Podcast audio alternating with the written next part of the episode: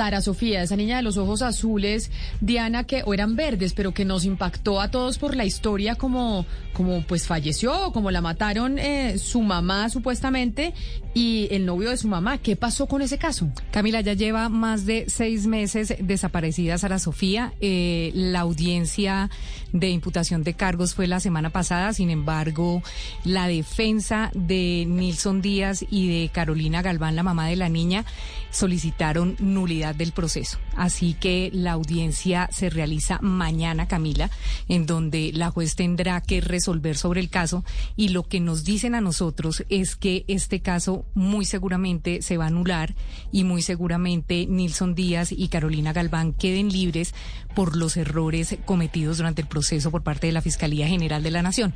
Algunos abogados que hemos consultado y gente de la Fiscalía, fuentes de la Fiscalía, nos dicen que lamentablemente el proceso como se presentó no da para acusar a estas dos personas que se encuentran ya detenidas, pero pues vamos a esperar mañana qué pasa, qué decide el juez, pero la información que tiene Blue Radio es que muy seguramente estas dos personas queden en libertad y del cuerpo de Sara Sofía y de la niña, si está viva o muerta, todavía no se sabe nada.